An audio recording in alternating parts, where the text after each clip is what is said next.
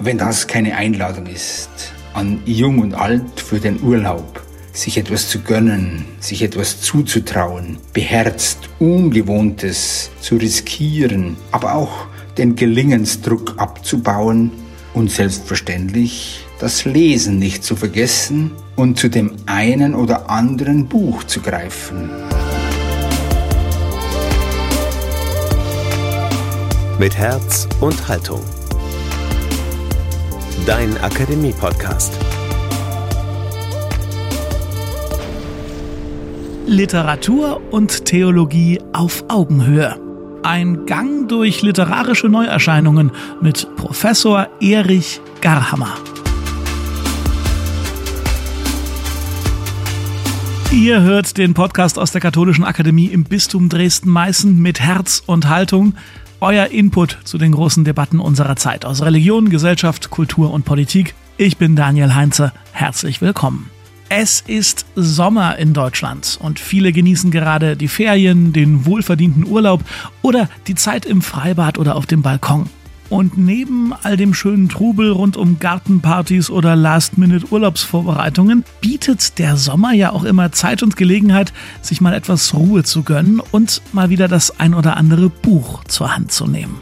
Und genau für diese Momente liefern wir euch heute richtig gute Tipps. Oder genauer gesagt, das macht der Pastoraltheologe und Literaturkenner Professor Dr. Erich Garhammer. Tatsächlich ist es ja schon seit ein paar Jahren bei uns hier eine kleine Tradition, dass Professor Garhammer hier in unserem Podcast im Sommer Bücher empfiehlt. Und da freuen wir uns natürlich, dass das in diesem Jahr auch wieder der Fall ist. Diesmal führt Professor Garhammer auf einem theologischen Spaziergang durch die Welt der jüngsten Literatur. Es geht um Bücher von Ella Sarbenjoetz, Hans-Joachim Höhn, Annie Ernaux, Angelika Overath und Ulrike Drasner. Alle Infos und Details zu den besprochenen Büchern findet ihr natürlich in den Show Notes, also im Begleittext zu diesem Podcast. Erich Garhammers Lektüre-Tipps für den Sommer 2023. Jetzt bei Mit Herz und Haltung.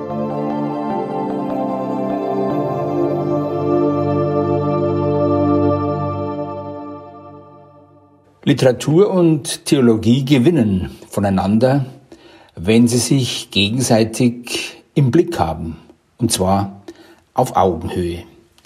Davon möchte ich Ihnen heute ein wenig erzählen. 1. Juni 2003, also genau vor 20 Jahren, an diesem Datum bestritt der israelische Aphoristiker Elazar Benuetz zusammen mit Silja Walter mit Ordensnamen Schwester Hedwig zum Abschluss der Solothurner Literaturtage eine Lesung in der St. Ursen-Kathedrale in Solothurn. Es kam zu einem regen Austausch im Vorfeld des Auftritts. Silja Walter, die dichtende Ordensschwester im Kloster Fahr in der Nähe von Zürich, wollte auf bekannte Texte zurückgreifen, auf Gedichte aus ihrem ewigen Vorrat, wie sie sagte. Benuetz ermunterte sie dazu, neue Texte zu schreiben. Sie sei ja nicht nur Ordensfrau, sondern sie sei auch Dichterin. Sie habe ihre Rolle zwar im Kloster, ihren Platz aber habe sie in der Poesie. Ins Kloster wollte sie gehen, zur Poesie aber habe Gott selbst sie gerufen. Benuetz spricht hier einen zentralen Gedanken an, die Berufung zum Dichter. Er kommt auf eine erstaunliche Lösung. Ins Kloster kann man gehen oder eintreten, aber zum Dichter wird man berufen. Diese Berufung als Dichter könne auch durch den Ordenseintritt nicht suspendiert oder gar ausgelöscht werden. Es gebe allerdings einen Unterschied, der zu beachten sei. Dichter sollen eine Feder für ihn, Benuetz spricht den Gottesnamen nicht aus, für ihn brechen. Eine Feder, keine Lanze. Und das ist von Bedeutung. Wir sind Verräter am Wort, sobald wir meinen, das Sagen zu haben. Was nicht zündet, leuchtet auch nicht ein. Welch ein Anspruch an die Sprache, an jede Sprache, vor allem an die Verkündigungssprache, wir haben das Wort, aber nicht das Sagen. Das ist ein Ausspruch, der mich seither begleitet und mich verbindet mit Benuetz eine lange Bekanntschaft. 2007 konnte ich ihm in der Würzburger Residenz einen Festakt zu seinem 70. Geburtstag ausrichten. Und danach kam es zu weiteren Kontakten in Lesungen, aber auch immer wieder per E-Mail. Seine Neuerscheinungen habe ich in unterschiedlichen Zeitschriften besprochen und er hielt mich stets auf dem Laufenden über seine nicht versiegende Schaffenskraft und seine große Produktivität. Und auf einen dieser Hinweise antwortete ich ihm, gerade sitze ich an diesem Wochenende an der Rezension zu Ihren drei neuen Büchern. Mein Beitrag wird in der Zeitschrift Lebendige Seelsorge, die ich herausgebe, unter dem Titel Hoffpoesie erscheinen. Nicht erschrecken, dass der Artikel in der lebendigen Seelsorge erscheint. Es gibt eine seelsorgerliche Sprache, die nicht erbaulich und mit keiner Salbe gesalbt ist. Und von dieser Sprache aus lässt sich das Jenseits erblicken, wie Sie es selbst in Ihrem Buch Scheinhellig so treffend beschrieben haben. Und dann teilte ich ihm mit, dass ich von Würzburg nach Regensburg umgezogen sei, worauf er mir beim nächsten Neujahrsgruß ein anregungsvolles, ja ein anregensburgsvolles Jahr wünschte. Seitdem ist bei mir der Name Regensburg mit Benuetz verwachsen. Besonders aber freut es mich, dass auch Theologinnen und Theologen Benuetz entdeckt haben. Etwa jüngst der Kölner Systematiker Hans-Joachim Höhn in seinem lesenswerten Buch In Gottes Ohr von der Kunst poetischer Gottesrede. Die theologischen Bücher von Hans-Joachim Höhn waren schon immer ein sprachlicher und ästhetischer Genuss. Nun hat er diese Kunst noch einmal verfeinert. Sein Eindruck, der Theologie fiel es immer schon schwer, sich auf Kleinformate einzulassen. Wer in der Zunft zu besonderer Größe aufsteigen will, der muss sich mit einer großen Monographie schmücken. Dieser Theologie-Diarrhoe, dieser Geschwätzigkeit, will Höhen mit der Verknappung seiner Theologie gegensteuern. Statt theologischer Vielwörterei legt er ein Plädoyer für Stenogramme, für theopoetische Stenogramme vor. Und die Entdeckung von Elazar Benoitz und seiner Aphorismen hat ihn dazu bewogen. Benoitz 1937 in Wiener Neustadt geboren, 1939 vor dem Naziregime nach Palästina geflohen. Er lebt heute in Tel Aviv, aber er schreibt in Jerusalem. Und er entwickelte den Stil einer Minimalprosa. Und ein paar seiner Aphorismen möchte Ihnen als Beweis für seine hohe Kunst zitieren. Von Gott kann man nicht Abschied nehmen auch dem Leben sagt man noch Adieu. Gibst du Gott deine Liebe, dann darfst du deine Zweifel behalten. Du sollst dir aus Gott nichts machen. Zwischen Gott und mir darf kein Glaube stehen. Ein Gebet darf niemals beantwortet werden. Wenn das geschieht, hört es auf, Gebet zu sein und es wird eine Korrespondenz. Man richtet nicht sein Gebet an Gott, man richtet sich an Gott im Gebet. Diese Sprache ist spielerisch, aber nicht verspielt, sondern geht in die Tiefe. Es sind Stenogramme aus Augenblicksentdeckungen, Sprachschnipsel und gehaltvolle Hobelspänne.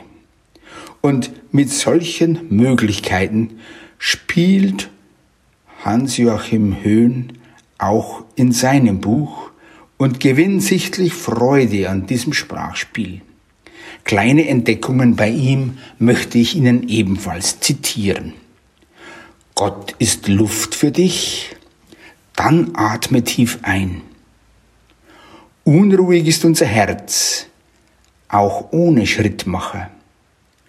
Für jede Lösung gibt es ein Problem.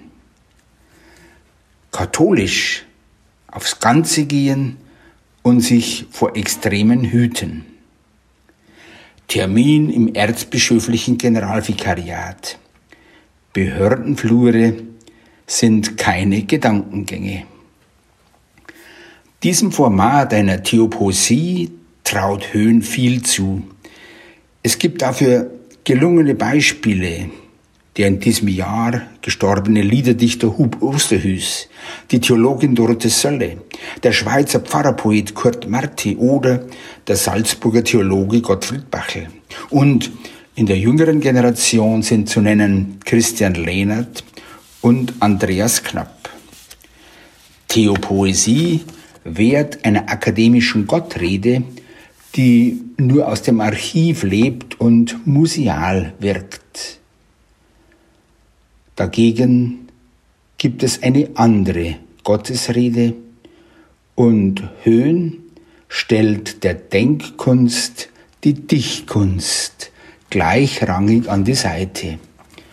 Und wer Freude an einer solch spielerischen Theologie hat, greife zu seinem Buch In Gottes Ohr von der Kunst poetischer Gottesrede. Das Stockholmer Nobelpreiskomitee hat im letzten Jahr Annie Ernaux mit dem Literaturnobelpreis ausgezeichnet. Annie Ernaux bezeichnet sich selber als Ethnologin ihrer selbst und sie prägte mit ihrem Schreiben Generationen von Schriftstellerinnen. Ihre Eltern waren Arbeiter und betrieben ein kleines Ladengeschäft mit einem angeschlossenen Café. Sie besuchte ein katholisches Lyzeum und studierte in Rouen und Bordeaux. Für ihre Werke erhielt Annie Ernaux viele Auszeichnungen und natürlich stellt der Literaturnobelpreis 2022 alle anderen Preise in den Schatten. Annie Ernaux erfuhr die Meldung aus den Nachrichten. Sie war von der schwedischen Akademie am Telefon nicht zu erreichen. So vergraben war sie in ihr eigenes Schreiben. Und das charakterisiert schon viel von ihrem Arbeiten. Sie hat spät zur Literatur gefunden. Schreiben ist allerdings für sie eine therapeutische Arbeit geworden.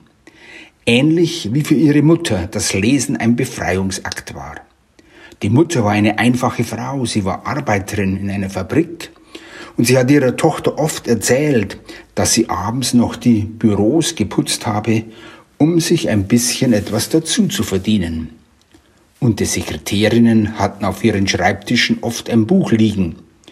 Als sie mit dem Putzen fertig war und sie beeilte sich, dass sie schnell fertig wurde, hatte sie noch etwas Zeit, um diese Bücher zu lesen.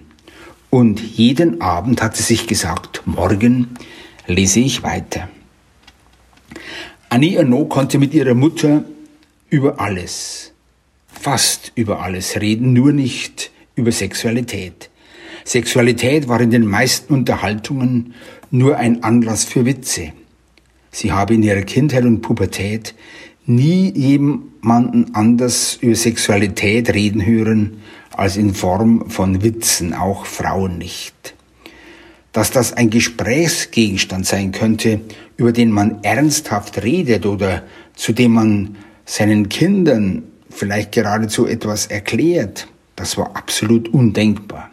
Alle gingen davon aus, dass man sich darüber informieren musste in anderer Weise und dass die Sexualität das größte denkbare Geheimnis bleiben sollte. In ihrem Buch Erinnerung eines Mädchens erzählt Annie Ernaux von ihrer ersten sexuellen Erfahrung. Im Sommer 1958 arbeitete sie als Betreuerin in einer Ferienkolonie. Zum ersten Mal verlässt sie ihr Elternhaus. Abgesehen von der Busreise nach Lourdes mit ihrem Vater im Alter von zwölf Jahren und der jährlichen Wallfahrt nach Lisieux, hat sie noch nie ihren Heimatort verlassen. Die erste Begegnung mit einem Mann bedeutete für sie einen Schock. Sie unterwirft sich nicht ihm, sondern einem universalen Gesetz, dem Gesetz der wilden Männlichkeit, dem sie früher oder später ja begegnen musste Und wenn dieses Gesetz brutal und dreckig ist, dann ist das ebenso. Ihr Schreiben darüber viele Jahre später empfindet sie als Distanz zu der damaligen Erschütterung. Es heißt, den Abgrund erkunden zwischen der ungeheuren Wirklichkeit eines Geschehens in dem Moment, in dem es geschieht und der merkwürdigen Unwirklichkeit, die dieses Geschehen dann Jahre später annimmt. In ihrer späteren Ehe erlebte sie den Unterschied zwischen ihrer proletarischen Herkunft und der bürgerlichen Existenzform ihres Mannes. Sie musste entdecken, dass sie allein für Küche und Haushalt zuständig sein sollte. Ihr Mann übernahm keine der Aufgabe im Haushalt, was sie in seiner großbürgerlichen Herkunft begründet sah. Auch seine Mutter hatte nie gearbeitet, obwohl sie über einen Studienabschluss in Chemie verfügte.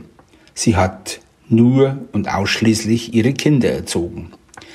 Die ganze Familie ihres Mannes hat deshalb Annie nicht verstanden, dass sie als Mutter von zwei Kindern zugleich Lehrerin war und Bücher schrieb. Man hat sie dafür regelrecht verachtet. Für Annie Ernaux war die Antriebsfeder für ihr Schreiben die Diagnose Brustkrebs. Sie fühlte plötzlich die Endlichkeit ihres Lebens ihre Vergänglichkeit und die drohende Auslöschung ihrer Erfahrungen. Deshalb schrieb sie am Anfang des Buches Die Jahre den großen Prolog über Bilder und Worte. All das wird innerhalb einer Sekunde vergehen, getilgt das von der Geburt bis zum Tod angesammelte Wörterbuch. Stille wird eintreten und man wird keine Wörter mehr haben, um sie zu sagen. Aus dem offenen Mund wird nichts mehr kommen. Kein Ich, kein Mir, kein Mich. Bei Familienfeiern wird man vielleicht noch ein Vorname sein, von Jahr zu Jahr gesichtsloser, bis man in der anonymen Masse einer fernen Generation verschwindet. In diesem Moment wurde ihr klar, dass das Gedächtnis an sie verschwinden wird. Das Buch Die Jahre verdankt sich dieser Bedrohung, diese Bedrohung möglicherweise zu sterben und ausgeschlossen und ausgelöscht zu werden. Sie wollte etwas von ihrer Zeit retten. Als sie das Buch geschrieben hatte, war sie geheilt.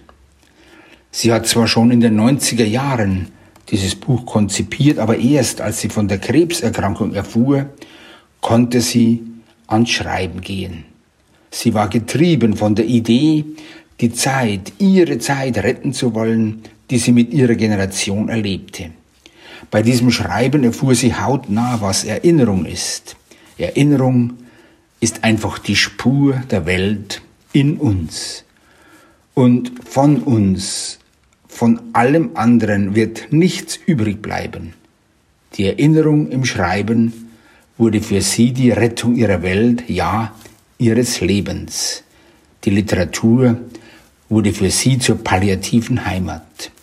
Sie konnte nun die Wahrheit ihres Lebens niederschreiben, ungeschminkt, eine Entdeckungsreise in das eigene Selbst. Und bei dieser Entdeckungsreise wird auch die Bedeutung der Religion nicht ausgespart, ganz im Gegenteil. Wer Annie Ernaux liest, lernt viel von der früheren Bedeutung der Religion für das Leben der Menschen und von ihrer Bedeutungslosigkeit heute kennen. Die Religion strukturierte das eigene Leben und den Ablauf des Jahres. Man wartete ungeduldig auf die heilige Kommunion, den glorreichen Auftakt für alles Wichtige, was noch kommen würde. Die erste Monatsregel, der Volksschulabschluss, der Wechsel auf die höhere Schule.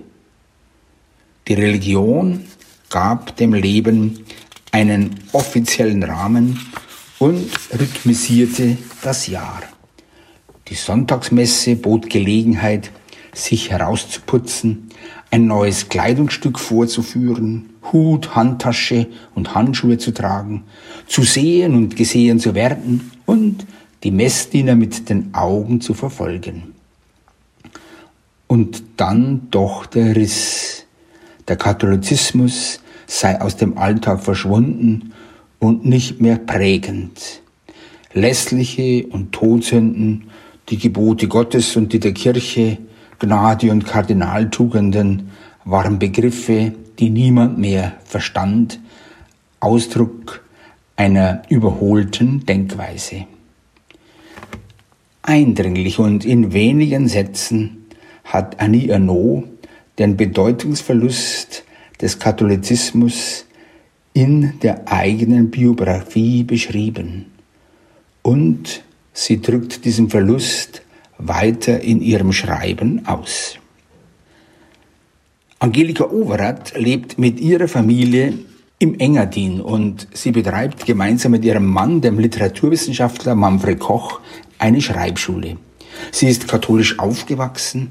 Zu ihren frühesten Erinnerungen zählen das katholische Hochamt, für sie ein sonntägliches Gesamtkunstwerk mit Priester im Ornat, mit Ministranten, Weihrauch, Kerzenschein, Orgeltönen und Glockengeläut und im rituellen Niederknien, Aufstehen, Setzen, Niederknien, Aufstehen erlebte sie die Gemeinde als einen eigenen Körper und dieser Körper war wie Musik. Auch wenn sie die Lieder nicht verstand, entwickelte sie doch einen eigenen Zauber. Tauert Himmel den Gerechten. Mehrste nicht dich grüße oder wachet auf, ruft uns die Stimme, entfalteten einen Klangrausch, der nicht auf Verständlichkeit angewiesen war. Längst ist Angelika Overath auf der Suche nach einem anderen Ausdruck für Religion. Sie entdeckt Religion vor allem in den zärtlichen Gästen des Alltags und im Erdbeben der Liebe. Ein solchen Erdbeben der Liebe hat sie in ihrem Roman Sie dreht sich um beschrieben. Es ist Abend, eben noch war man gemeinsam im Konzert, gespielt wurden Solosonaten von Bach, und zu Hause steht die Ehefrau vor dem Kühlschrank, da stellt sich der Ehemann in den Türrahmen und sagt unvermittelt und wie nebenbei, ich bin nicht allein in Triest gewesen. Angelika Overaths Roman setzt mit einem Paukenschlag ein. Georg, der seriöse Altphilologe und Oberstudienrat, war nicht allein beim Altphilologenkongress in Triest. Er hatte eine frauliche Begleitung dabei. Und seine Frau, die Betrogene, wird sich andern Tags kommentarlos davonmachen mit Laptop und Kreditkarte und kleinem Gepäck. Und die Reise führt sie mit dem erstmöglichen Flug nach Schottland, nach Edinburgh. Dort bricht sie auf in die schottische Nationalgalerie und ein Bild von Paul Gauguin zieht sie sofort in den Bann. Jakobs Kampf mit dem Engel oder Vision nach der Predigt. Vor diesem Bild wird sie lange verweilen und mit einer der jungen Frauen, die der Betrachtenden den Rücken zuwendet, wird sie zu reden beginnen. Dieses Bild hat sie leise und mit einer jungen und festen Stimme gesprochen. Zu ihr, Anna, der Journalistin, 50 Jahre alt und frisch verlassen. Und ihr wird bewusst, auch sie wird kämpfen müssen, wie Jakob auf dem Bild von Gauguin, nicht um einen neuen Namen zu bekommen, sondern um ihren Mann zurückzugewinnen. Am Schluss der Reise holt sie ihr Mann am Flughafen ab.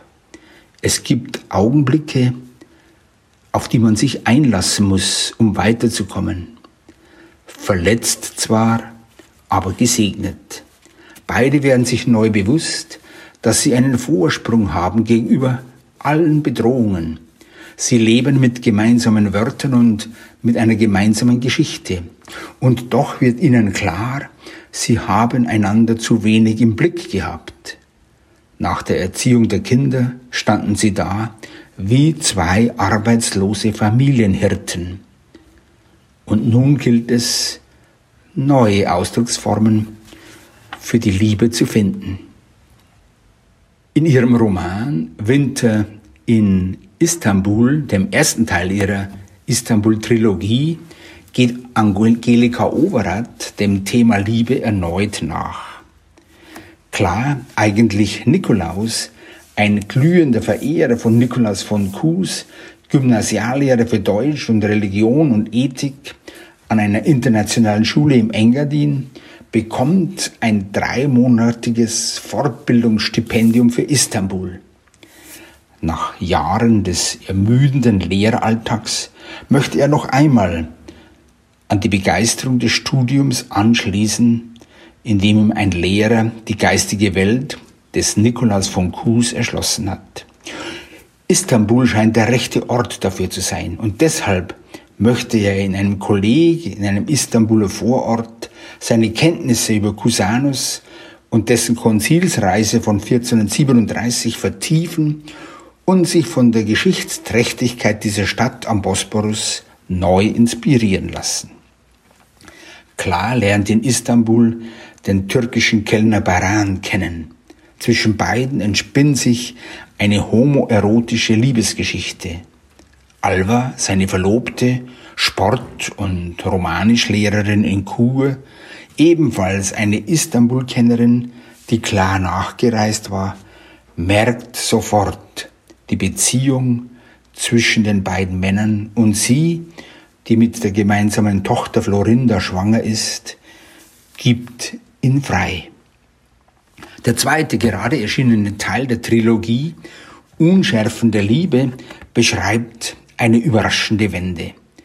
Bei einem Besuch im Engadin von Kla und Baran entwickelt letzterer eine wachsende Zuneigung zu Alva und zu ihrer Tochter Florinda. Er erlebt sie als starke und beeindruckende Frau. Während Kla schon wieder zu einem Kongress nach Istanbul zurück muss, bleibt Baran noch in Kur und fühlt eine intensive Beziehung zu Alva. Alva, eine geübte Bergsteigerin, erzählt von der Vorsteigermoral.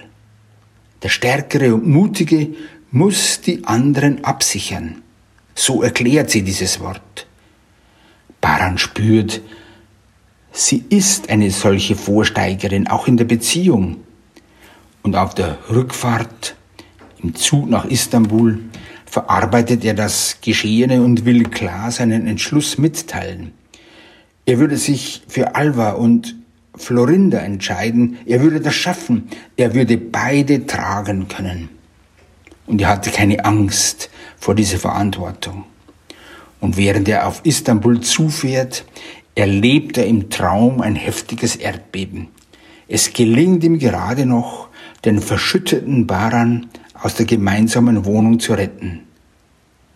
Und als er aus diesem Traum erwacht, steigt er aus dem Zug aus und ein wirkliches Erdbeben bricht los. Nicht nur die Kontinentalplatten zwischen Europa und Asien stoßen aneinander, sondern auch zwei Lebensgeschichten geraten in Turbulenzen.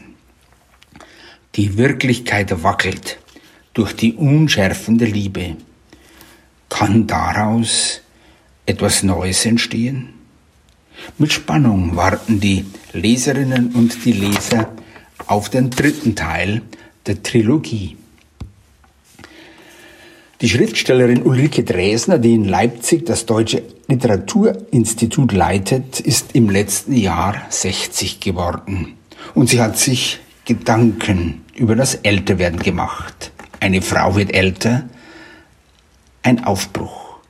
Und dabei fällt ihr auf, dass das Thema des Älterwerdens einer Frau gesellschaftlich tabuisiert ist, von sprachlicher Hilflosigkeit geprägt. Es fehlen Sprachbilder über das Altern als Frau.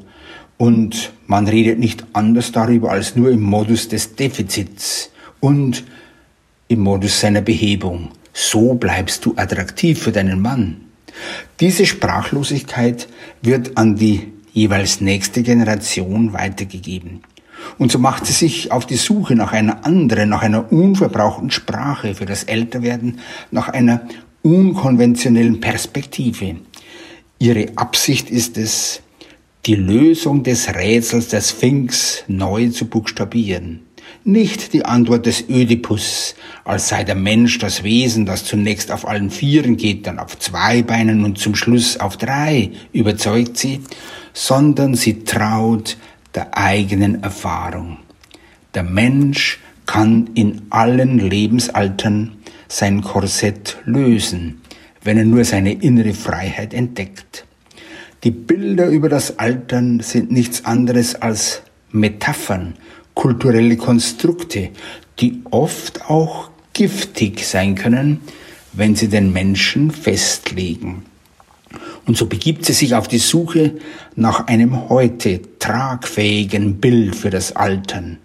Und ihr Vorbild wird die Königin von Saba, eine Frau, die berühmt ist für ihre Weisheit, die sogar König Salomo übertrifft, eine Frau mit Weitsicht und mit Wegerfahrung, keine dunkle Sphinx. Diese Metapher verführt Dresner nicht zu einer idealistischen Sicht auf das Alter, ganz im Gegenteil. Kein Thema wird bei ihr ausgespart. Nicht die Trennungserfahrungen, nicht die Fehlgeburten, auch nicht die Wechseljahre. Das Wort Menopause mag sie nicht, weil es suggeriert, als könne man einfach auf die Pause-Tasten drücken und hernach die gleiche Melodie weiterspielen. Selbstermächtigung ist ihr Lebensmotto geworden, ganz im Sinne von Astrid Lindgren, die 67-jährig noch mit einer 80-jährigen Freundin um die Wette auf einen Baum kletterte. Und als man über sie spottete, bemerkte sie nur, es gebe kein Verbot für alte Weiber, auf Bäume zu klettern. Für Dresner hat sich mit dem Alter ihr Selbstverhältnis geändert, sie spüre nicht mehr den Lebensgelingensdruck, unter dem sie in jungen Jahren stand oder unter den sie sich selber stellte.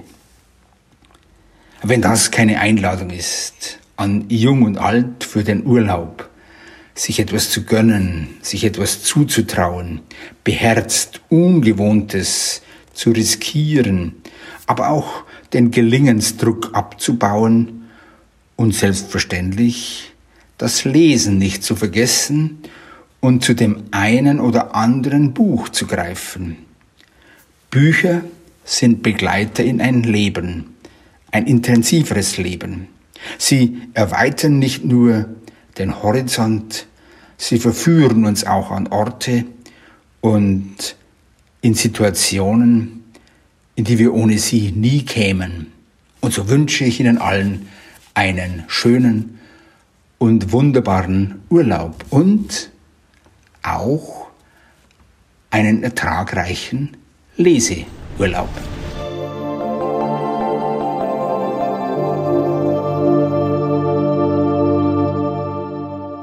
Vielen Dank an Professor Dr. Erich Garhammer für seine Lektüreempfehlungen für den Sommer 2023.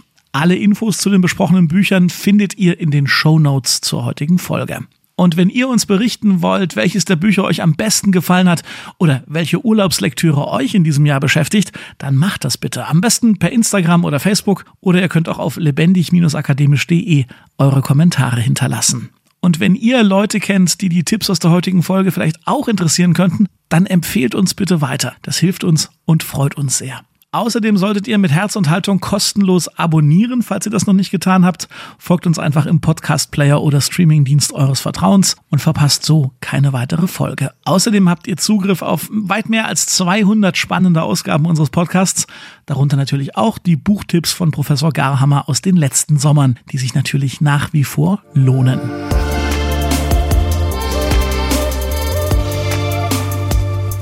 An dieser Folge mitgearbeitet haben Erich Garhammer, Thomas Arnold, Jonathan Burger, Emily Siegel, Pauline Krause und ich. Mein Name ist Daniel Heinze.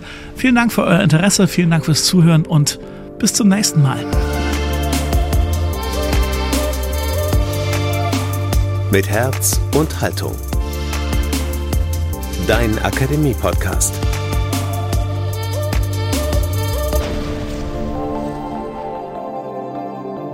Ein Angebot der Katholischen Akademie im Bistum Dresden-Meißen.